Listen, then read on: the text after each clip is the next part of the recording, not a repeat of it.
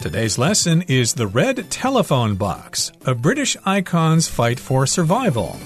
Hi, everybody, I'm Roger. And my name is Helen. And today we're going to the UK, Great Britain, and we're going to talk about something that is iconic of their culture, something that you can expect to see when you go to England or Scotland or Wales or wherever.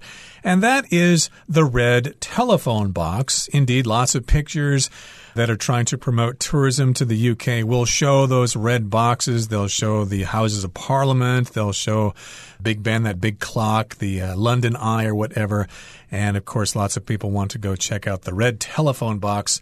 But um, it's having to fight for survival because, hey, people don't really use public telephones anymore, do they? Right. People don't use public telephones anymore because they have their smartphones, their cell phones.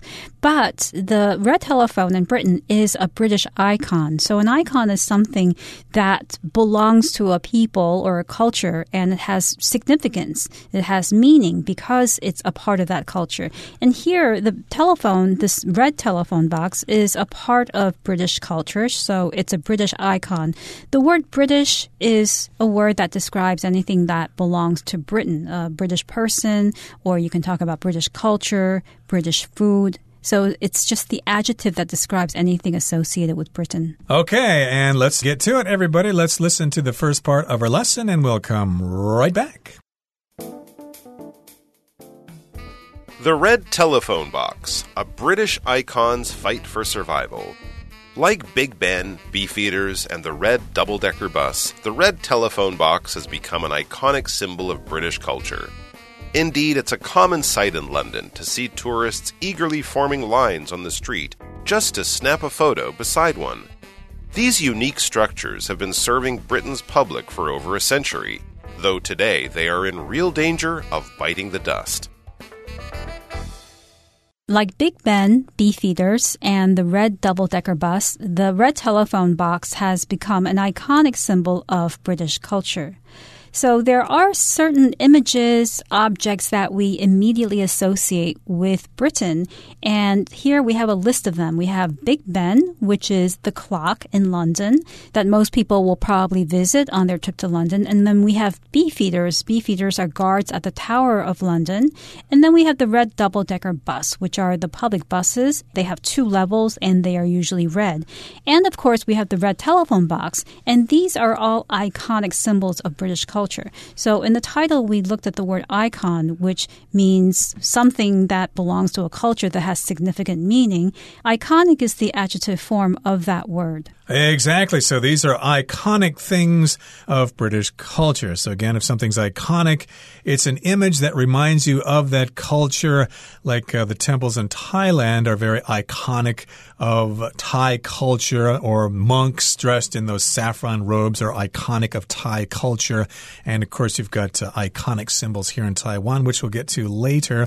And indeed, it's a common sight in London to see tourists eagerly forming lines on the street just to snap a photo beside one. Indeed, tourists, of course, nowadays want to take selfies in front of all sorts of things, and those red telephone boxes are no exception. Right. So if you take a picture with a red telephone box, people immediately know that you're in London. Just like people who come to Taipei, they might want to take a picture in front of Taipei 101. So these unique structures, these red telephone boxes, have been serving Britain's public for over a century, though today they are in real danger of biting the dust. So over a century, during a century's time, people were using these telephone boxes to make telephone calls because up until a few decades ago, people didn't have cell phones. And if they needed to make a call while they were out of the house or the office, they had to use public phones and put a coin in the phone in order to make a call. However, these telephone boxes are no longer really useful because people don't need them anymore and they are in danger of biting the dust. So biting the dust here is a particular phrase that has a particular meaning. Indeed, to bite the dust means to fail, to disappear. It's also in a Queen song, another one bites the dust. Uh, I don't want to break into song just right now, but again, the phrase to bite the dust means that you fail, you are defeated by somebody, and indeed, these red telephone boxes might disappear. They might bite the dust because people don't really need to use them anymore. Maybe they can be repurposed, but we'll talk about that later in the article. Yes, and going back to the phrase bite the dust, it can also mean to die. And if somebody bites the dust, it basically means that they're dead or they've died. And this phrase comes from many people think old Western movies when these cowboys get shot and they're usually in very dusty places. When they get shot and they fall to the ground, they bite the dust. Also, a similar phrase is to eat one's dust. If you're driving a car and you're getting ahead of the other car that's behind you, they are eating your dust. Your car is uh, kicking up dust, and then they are in that dust and so you've won the race.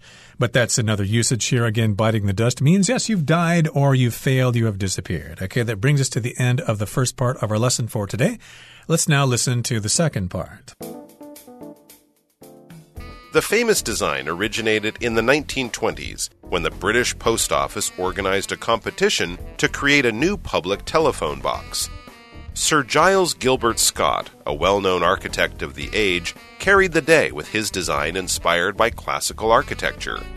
His boxes were made from iron, featured a domed roof and large windows, and were painted bright red to ensure that they'd be easy to spot on busy city streets. However, due to their size and weight, Scott's early models were expensive to produce and weren't widely seen outside London. 大家好，第二部分我们来介绍动词 originate，它的意思是起源、发源或是来自于。例如，Researchers are trying to find out where the virus originated from。研究人员正试图找出这个病毒是起源于哪里。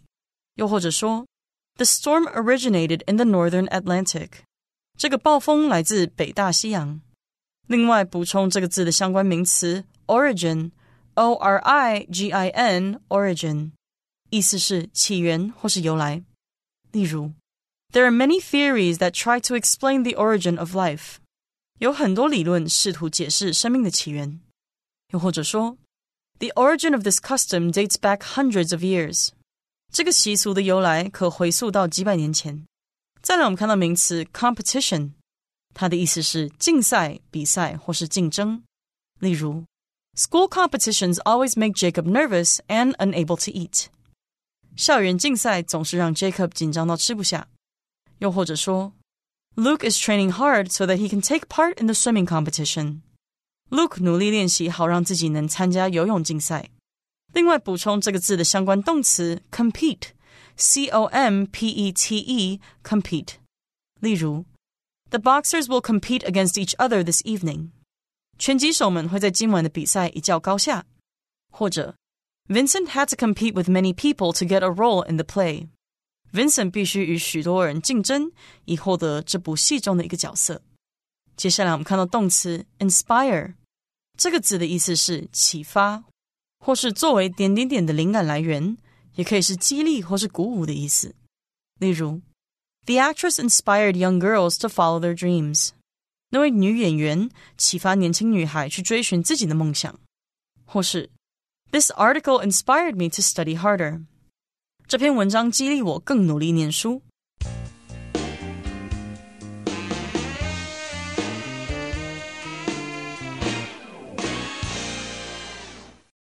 The famous design originated in the 1920s when the British Post Office organized a competition to create a new public telephone box. So back then, before the 1920s, Britain didn't have public telephone boxes, or perhaps they did, but they didn't look like the ones that we know today. So they wanted a new public telephone box and they wanted a particular design, a design that should be elegant and also attractive. So they held a competition. A competition is basically a contest where groups of people compete against one another to try to win something or to try to accomplish something. So the government, the British Post Office actually held a competition and the goal of the competition was to create a new telephone box. Right. And also in this paragraph, we've got the word originate, which means to come from. It has its origin in that particular place. I could say many aspects of Japanese culture originated in China. China. Lots of things in Japan actually came from China, first of all. And yes, indeed, this design originated way back in the 1920s. It started at that time. You've got the British Post Office, and they wanted to create a new telephone box, and they organized a competition. You could also say a contest. They told people to use their imaginations to come up with a design for a telephone box. I should mention that in the USA, we say telephone booth which is a place where you can go make a phone call and you can be inside it so the noise of the traffic won't interrupt your conversation. I don't remember the last time I saw a telephone box or a telephone booth, but yes, indeed, this was a competition and people had to come up with an idea for a telephone box. And Sir Giles Gilbert Scott, a well known architect of the age, carried the day with this design inspired by classical architecture. So, one particular architect, now, an architect is usually somebody who designs buildings or plans large projects, but an architect can also be somebody who designs smaller objects for the public. And in this case, the architect is Gilbert Scott, and he carried the day with this design. So when you carry the day, it means you succeed or you triumph, you win a contest in doing something. You do something that's so good that you can say that you carry the day, you made the day. For instance, I could say that our high school football team carried the day because they won the game. Indeed. So he became successful. He won the competition. He carried the day with his design, which was inspired by classical architecture. And here we've got the word to inspire, and that just means that you got an idea for something because you saw something or you experienced something. Of course, a lot of people who travel to France, for example, are inspired by the things they see there. If you're a painter, for example, you can be inspired by the works of art you see in museums and things like that. And indeed, he was inspired by classical architecture. We could say he got his ideas from classical architecture or his idea for the phone booth, for the phone box, and hence we have the London phone box, or at least the phone box that is popular in the UK. Right. So a person can be inspired by something, but an object could also be inspired by something. In this case, the design was inspired by classical architecture, which means that the design was based on a source, and that source was classical architecture. Right. So if you look at the phone box, you could probably see some elements of classical architecture in it. And his boxes were made from iron. Iron, of course, is a kind of metal that's used to make steel.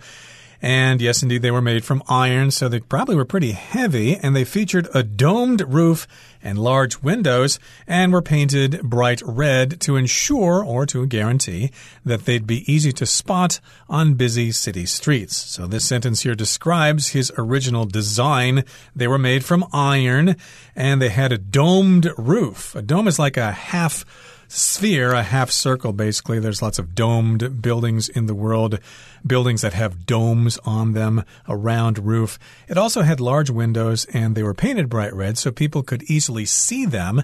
That would ensure or guarantee or to make sure that they would be easily seen on busy city streets in London and Manchester or wherever. Right. So, as Roger mentioned, ensure means to guarantee or to make certain that something happens. I could also say, as an example, we need to ensure that the guests at the party have enough food to eat. Indeed. Okay, so that's where the design came from. That was the original design. But however, due to their size and weight, Scott's early models were expensive to produce and weren't widely seen outside London. So, yes, indeed, we do have a problem with their size. Maybe they were too big. And of course, because they were made from iron, they were too heavy. They were difficult to move around and set up in various locations.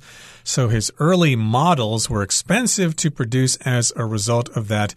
And you would not see them in places outside of London, or at least they were rarely seen outside of London, or they weren't widely seen outside London. Maybe, you know, there was one or two in different parts of the country, but most of them were in good old London. Okay, that brings us to the end of the second part. Let's move on now to the third part. So, in 1935, Scott modified his design, making it a little smaller in size and much lighter. And over the next few decades, Tens of thousands of these boxes were set up all over the country. 第三部分我们看到单字 modify，它是动词，指的是修改、改进或是变更，也可以是修饰的意思。例如，Paul modified his motorcycle, making it lighter and faster. Paul 改装了他的摩托车，使其更轻更快。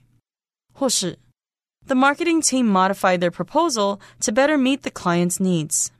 该行销团队修改了他们的提案，以更好的满足客户的需求。另外补充这个字的相关名词 modification，m o d i f i c a t i o n modification，意思是修改或是改变。例如，Kevin added a few modifications to his car, including some extra loud speakers. Kevin 为他的车子做了一些改装，包括超大声的音响喇叭。又或者说，We need to make modifications to our plans because of the upcoming storm.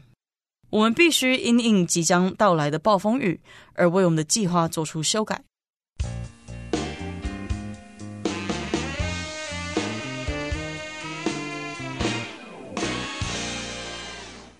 So, in the last part, we mentioned that the design of the architect Gilbert Scott was elegant. It was based on classical architecture. However, since it was made of iron, it was also very heavy and it didn't really exist much outside of London. So, in 1935, Scott modified his design making it a little smaller in size and much lighter.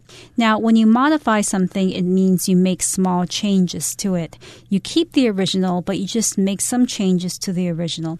And here, what he did was he made some changes to the original design of the red telephone box. What he did was he made it smaller, because perhaps the first version was too big, and he made it lighter. We did mention that since it was made of iron, it was very heavy, and the modification that he made was to make it lighter. Right, so he did not start from scratch or start all over and make a new phone box. He just modified his design. He made some changes to the original design.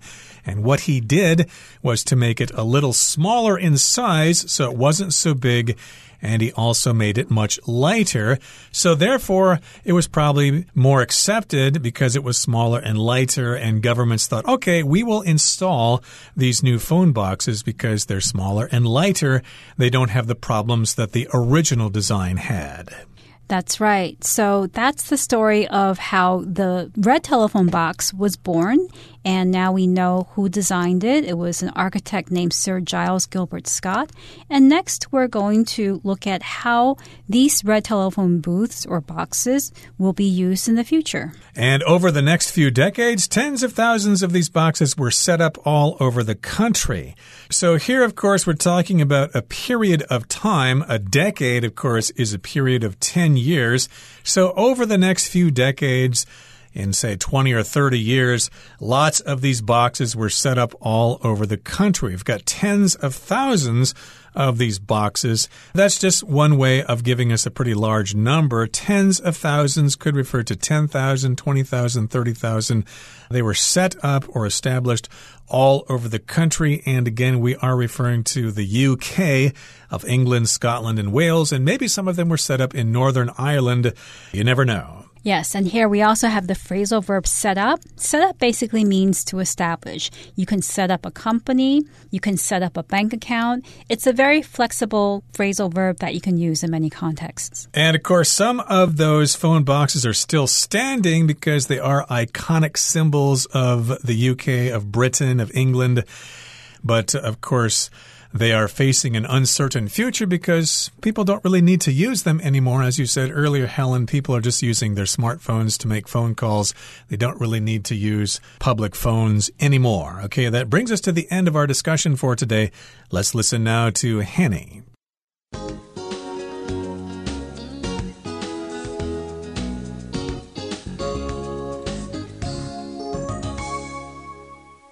各位同学，大家好，我是 Hanny。 我们来看今天的文法重点。课文第三部分最后一句写道：“And over the next few decades, tens of thousands of these boxes were set up all over the country。”在接下来的几十年里，成千上万的电话亭就被设置在全国各地。好，那这边有两个重点。首先，我们来看到文中用。Tens of thousands of 加名词表达成千上万的什么什么，我们就来补充相关的数量表达法。像我们说 dozens of 是指数十个的，或者是好几打的；hundreds of 是数以百计的；thousands of 是数以千计的。Tens of thousands of 则是数以万计的，再来 hundreds of thousands of 是数十万的，还有我们说 millions of 则可以表达数百万的。再往上十倍，tens of millions of 则是指数千万的等等。好，那它们后面呢是要接复数可数名词，只是要注意，有时候这些用法并不代表实际估计的数量，而是在强调数量非常的多。好，那我们也来补充几个跟 million 相关的常见片语，像我们可以说 not in a million years，这表示说这辈子都别想，门儿都没有。好，那另外一个是 one in a million，这是表达百万中的一个，那就表示是很特别的人或事物喽。然后，如果我们是对对方说 thanks a million，则是表达感激不尽。还有，如果说 feel like a million dollars，或是 feel like a million bucks，这是表达感觉很棒，意思就相当于 feel very good。好，我们另外要介绍的是片语动词 set up，它做及物用的时候，我们可以用 set something up，或者是 set up something 去表达不同的意思。第一个，我们可以用 set up 去表达设立、建立或是创建。像设立某个组织啊、公司等等。举例来说，The foundation was set up in nineteen ninety seven。那个基金会是在一九九七年设立的。第二个可以用 set up 表达竖起、立起来，像我们可能要把帐篷或是旗子立起来等等。那么第三个可以表达安排、策划，像 set up an online meeting 就是表达安排线上会议。好，那第四个我们可以用 set up 去表达架设、安装、装配，像是安装某个设备、机器等等。例如。Diane set up a camera to record her dance. Diane 架设相机来录下自己的舞蹈。好，另外如果是 set somebody up，则有那种对某人设下圈套、陷害、栽赃某人的意思。像 someone must have set me up，就是要表达这一定是有人陷害我啦。好，不过 set somebody up 不一定都是这种负面的语义。它其实也可以表达说为某人来安排，像 set somebody up with a job，则是表达为某人安排一份工作。好，那以上时间重点整理，我们回顾今天单字吧。Competition. Participating in the dance competition increased Kate's belief in her abilities. Architect.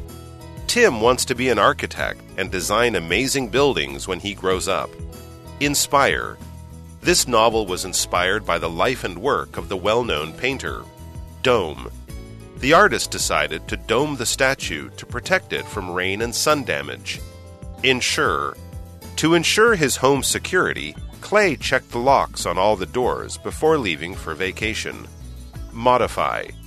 Nina decided to modify the dish by adding some cheese and a little spice.